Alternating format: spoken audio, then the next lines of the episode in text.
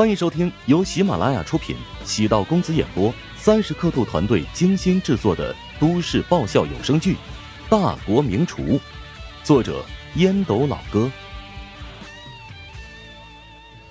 第一百五十八集。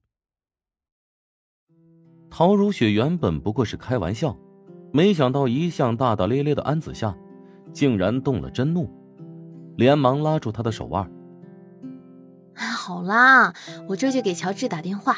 生气是美丽的天敌，这可是你曾经跟我唠叨过无数次的。安子夏抽回手，坐在沙发上生闷气。陶如雪拨通乔治的电话：“喂，听说你惹我闺蜜生气了？她这么快就告状了？她是如实反映问题。”陶如雪看了一眼安子夏，安子夏比划了个大拇指。他一直在偷听电话。嗨，那他肯定反映的是部分事实。他有没有跟你说过，他试图用高跟鞋打碎车窗玻璃，啊，还有我的挡风玻璃，还想敲碎我脑袋？你未免太夸张了吧？他怎么可能做出那么不理智的事情？陶如雪错愕的看了安子夏一眼，安子夏默默的低下头。乔治冷笑。他在现场留下了凶器，等一下我把照片发给你。微信滴嘟，乔治发来一张照片，一双红色的高跟鞋，随后是一段视频。乔治竟然找到现场的摄像头，并将之下载下来，包括前面开着法拉利封堵的画面。陶如雪轻轻的呼出了口气，走到安子夏身边，再次握住他的手，语重心长的说。亲爱的安安，你是不是抑郁症的毛病又犯了？要不是出了问题，他的高跟鞋怎么会在乔治的手中呢？安子夏呼吸急促，没想到乔治竟然将自己的鞋子收了起来。他感觉陶如雪跟自己变得疏远了。依赖并非无缘无故。安子夏呢，曾经有过抑郁症的病史。那段时间，除了陶如雪之外，谁都不见。陶如雪对安子夏重要，是因为她陪自己度过最艰难的一段时光。安子夏红着眼睛，低吼道：“是啊，我的抑郁症要被你俩逼得复发了。”安子夏提起手包，转身便走。果然如同自己所料，陶如雪还是站在乔治的那边。友情在爱情面前真的一文不值吗？嫉妒、愤怒、失落，又有些庆幸，替陶如雪感到高兴。将他视作自己的朋友，所以当他收获了爱情，发自肺腑的替他喜悦。安子夏很羡慕。但是属于自己的爱情何时能够到来呢？安子夏站在门口，微微转身。面朝陶如雪，嘴角上扬。如雪，跟他以后要好好的。陶如雪能够品味安子夏的言外之意。要不晚点走，你陪我吃饭。事情是非曲直，是白是黑，已经没有那么重要了。关键是，安子夏测试出了陶如雪对乔治的心意。安子夏再也没有停留。风一般离去，脚步轻快。乔治始终觉得安子夏是个麻烦，这一次算是轻松应对过去。将车停入车位，手机发来一个信息，来自陌生号码。乔先生你好，我跟你曾有过一面之缘，能否约你吃个晚饭？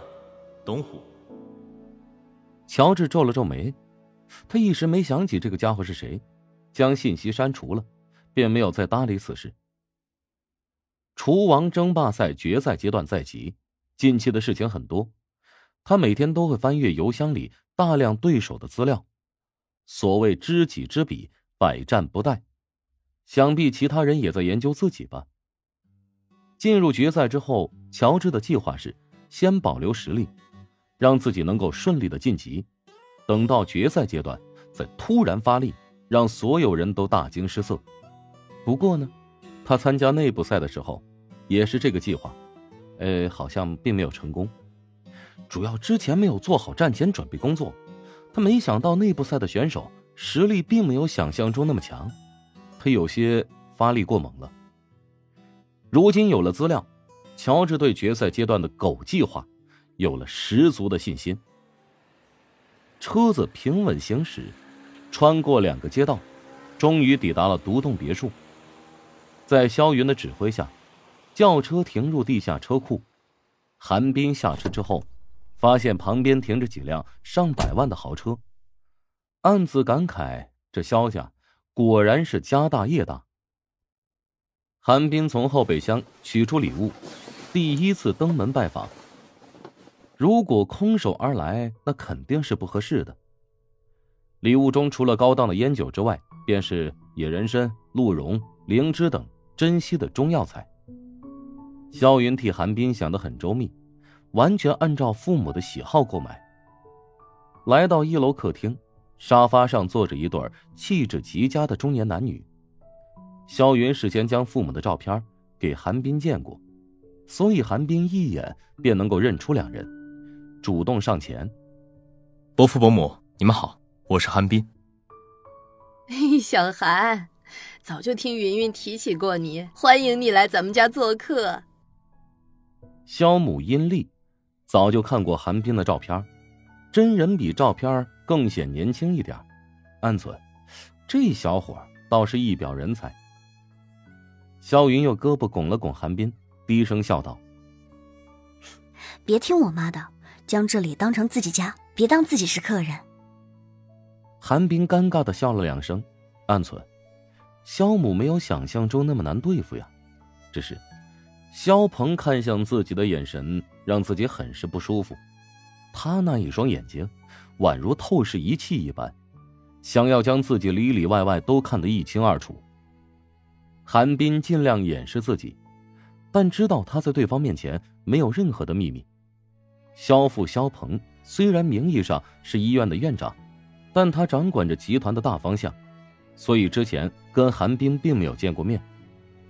肖鹏对韩冰的印象也不错，主要他事先调查过韩冰的学历、任职情况，能成为省人民医院最年轻的主任医师，说明他还是有不错的业务基础。只是，韩冰当初涉及到一起刑事事件，被省人民医院劝退，让肖鹏心里有一个疙瘩。肖鹏呢，是华夏早一批出国留学的海归，他们这批人无论实力还是素质，都要远远高于现在的那些海归，是华夏最早一批精英人物。肖鹏在国外学的是牙医专业，回国之后，牙医的市场。一开始没有成型，所以他的事业并不顺利。直到十三年前，华夏的经济逐步走向上升期，老百姓更加注重健康，一些女孩因为爱美，开始整牙，牙医行业彻底爆发式增长。依靠牙医连锁起家，肖鹏将事业版图扩大，他成功争取到投资商，将牙医诊所以连锁的方式。在全国开设了五十多家，并且成功运作上市，建立济仁集团。经过七八年的发展，济仁集团已经成为华夏最大的民营医院之一，不仅涵盖牙科，在美容、肛肠科等领域也有极佳口碑。肖鹏的野心不仅于此，他希望将济仁集团打造成综合性医药集团。旗下除了医院之外，还成立了药物研发和精密医疗器材设备研究所。事业版图这么大，肖鹏自然考虑到接班人的问题。女儿肖云虽然学医，但管理方面没有什么天赋。至于前任女婿在管理上是有一定的才能，而且家境也不错，但脾气太暴躁，跟女儿的关系闹得很僵。肖鹏在观察韩冰的同时，也是将他当成自己的接班人进行考量。形象、气质还有教育背景都还算可以，只是人品上面还有待考量。保姆走到殷丽身边，轻声道：“饭菜已经准备好了，那就到饭桌上边吃边聊吧。”韩冰在萧云的带领下去卫生间洗手，殷丽拉着萧鹏，轻声说：“我看小韩挺不错的，不仅懂礼貌，而且还特别耐看，像那那个当红明星叫许什么来着？我一时半会儿想不起来。反正啊，就像个奶油小生。”肖鹏对阴历向来宽容，一般都会顺着他。他淡淡一笑：“哈哈哈哈。”知人知面不知心，肖云走过一次弯路，咱们还得好好考察才是。本集播讲完毕，感谢您的收听。如果喜欢本书，请订阅并关注主播。